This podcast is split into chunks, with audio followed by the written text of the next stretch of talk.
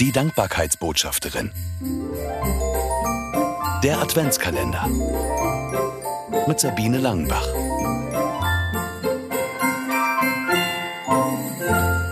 Kaffeemaschine und Postbote.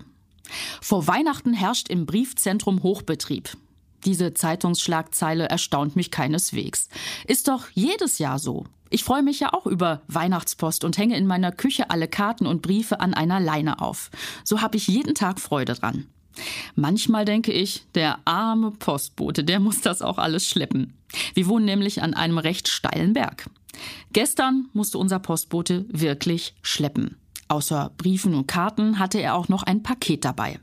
Während ich den Erhalt quittierte, fragte er neugierig mit Blick auf die Kiste: Ist da auch drin, was draufsteht?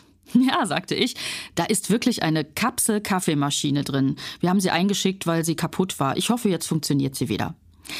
Daraus entwickelte sich ein Gespräch über die Zufriedenheit mit der Maschine, er hatte auch mal so eine, und dass die Kapseln nicht umweltfreundlich seien. Und schon waren wir beim Thema Umweltverschmutzung und Klimawandel. Besorgt bemerkte ich, wir haben doch nur diese eine Welt. Und schaute plötzlich in ein erstauntes Postbotengesicht. Er sagte, gerade von Ihnen hätte ich da aber etwas anderes erwartet. Wie meinte er das? Schnell fiel bei mir der Groschen. Ich hatte von der Erde als Planeten gesprochen, den Gott uns zum Bewahren gegeben hatte. Er dachte, dass ich damit ausdrücken wollte, dass nach dem Leben hier alles vorbei ist. Er wusste, dass ich Christin bin, meine Post verrät ja einiges. Deshalb war er irritiert.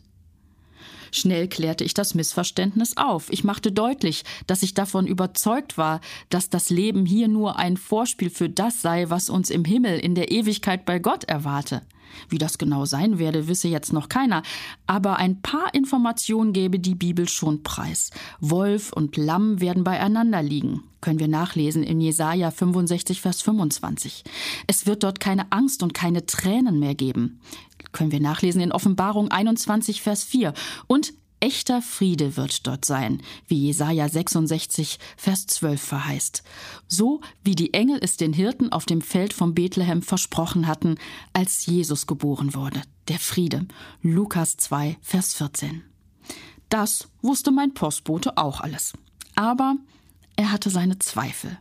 Gerade als wir darüber reden wollten, hubte es. Das Postauto stand im Weg. War ja auch nicht geplant, dass sich ein Gespräch entwickeln würde, bei dem wir von der Kapsel-Kaffeemaschine zum ewigen Leben kommen würden.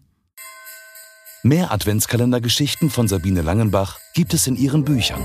24 Begegnungen zum Staunen im Advent und 24 Mal Hinhören im Advent. Erschienen im Neufeld Verlag. Erhältlich überall, wo es Bücher gibt.